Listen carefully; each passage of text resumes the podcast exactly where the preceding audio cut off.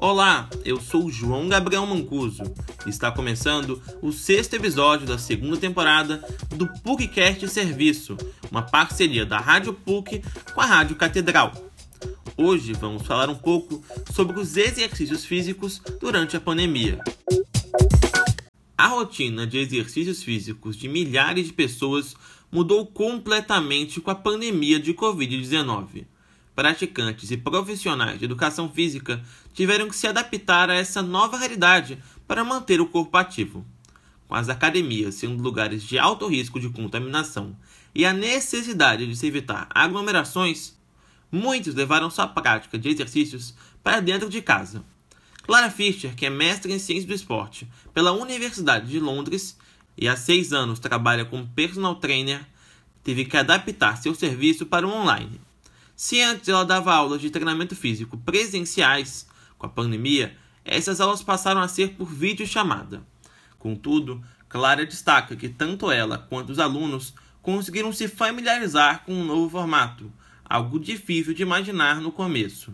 Nem nós, profissionais, acharíamos que isso poderia funcionar né, para muita gente. Claro, já tinha muita gente no mundo online, mas para muita gente é, achava que era impossível e aí descobriu que é e que funciona e que às vezes funciona até melhor. É, para os próprios clientes, muita gente não acreditava no online também, eu achava que seria horrível. É, e tinha muitas objeções, e aí foi quebrando essas objeções, né, do tipo, ah, mas eu não vou ter equipamento. Não, dá para adaptar muita coisa, até mesmo com peso corporal, a gente consegue usar o seu sofá, a sua cadeira, né, objetos da casa, parede, é, para trabalhar. Clara Fischer acredita que o formato de aulas online veio para ficar. Entre os fatores que ela aponta para isso, um dos principais é a praticidade. Não existe dificuldade de locomoção no online, por exemplo. Além disso, Clara relata que a maioria dos seus alunos conseguiu melhorar o desempenho físico em relação ao modelo presencial. Os meus alunos eles estão muito mais engajados no online do que eles estavam no presencial. Então, claro, teve gente que não conseguiu fazer essa virada para o online, né? Que não deu conta porque não gostou, nem quis experimentar fazer online. Mas todo mundo que fez a transição melhorou, é, cresceu muito em relação a, a, como eles eram no presencial. Então, tem muitos alunos que eram no presencial, foram para online e hoje em dia eles cresceram muito. Eles estão fazendo aula com muito mais frequência. Então, tem, gente, tem gente que antes fazia aula duas vezes por semana, hoje em dia faz aula todos os dias. Eles estão muito mais empenhados e o corpo deles mudou muito mais. Né? O corpo, o físico, o estado mental mudou muito mais do que é, os ganhos deles foram muito maiores do que eles estavam tendo antes no presencial. Já o atleta da seleção brasileira de cheerleading, Antônio Guilherme Rocha, de 20 anos, teve problemas com a adaptação à pandemia. Ele, que também é estudante de física na USP, precisou mudar completamente sua programação de treinos. Como atleta de alto rendimento, Antônio conta que treinava de domingo a domingo, cerca de 5 horas por dia, visando o preparo específico para seu esporte. Agora, apenas com a prática de exercícios em casa, o qual faz sozinho, ele diz ter dificuldades para se adequar à nova rotina. Antes, quando acontecia os treinos em casa, eram treinos mais para complementar o que já tinha sido treinado antes e agora viver basicamente apenas no treino em casa é algo que é muito diferente do, do que estava sendo vivido antes, né? Seja por falta de equipamentos e por falta de motivação, porque agora está sozinho. Então, hoje o meu ritmo caiu muito para cinco vezes por semana, quatro a cinco vezes por semana de exercícios e com uma intensidade muito menor. Mesmo com todos os empecilhos, a prática de exercícios físicos é muito relevante, ainda mais no período atual. Além dos benefícios para a saúde física, como diminuição do colesterol e a prevenção de diabetes tipo 2, Clara Fischer destaca que os exercícios vão além disso. Ela, que também tem bacharelado em educação física, mostra como exercitar o corpo pode ser fundamental para a saúde mental das pessoas quanto mais né, a gente está avançando na ciência do exercício, ciência do esporte, a ciência do movimento, a gente está entendendo que o exercício físico tem benefícios que vão muito além desses mais conhecidos.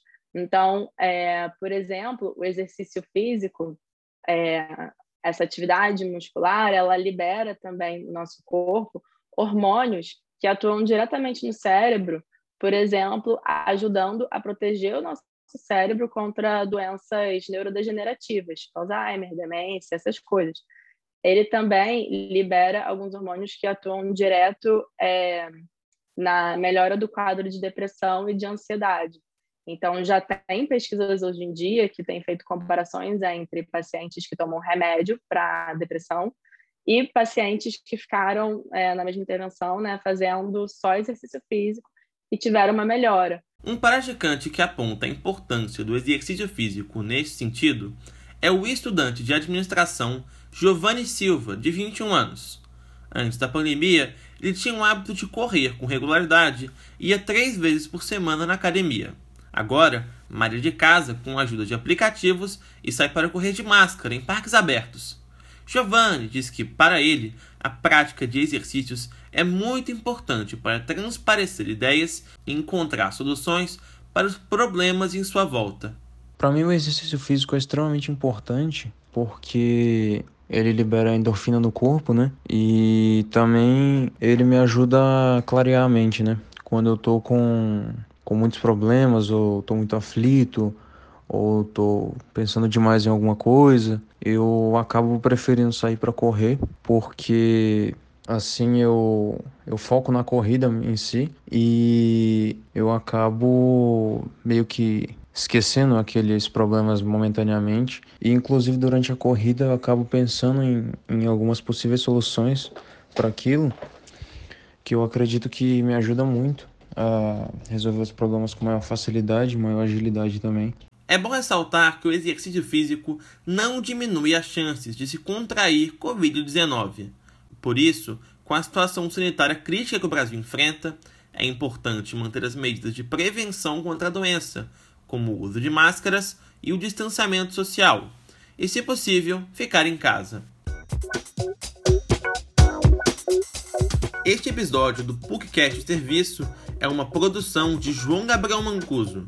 A supervisão é do professor Célio Campos. Lembramos que a Rádio PUC faz parte do Comunicar, coordenado pela professora Lilian Sabac. Voltaremos na próxima sexta-feira. Até lá!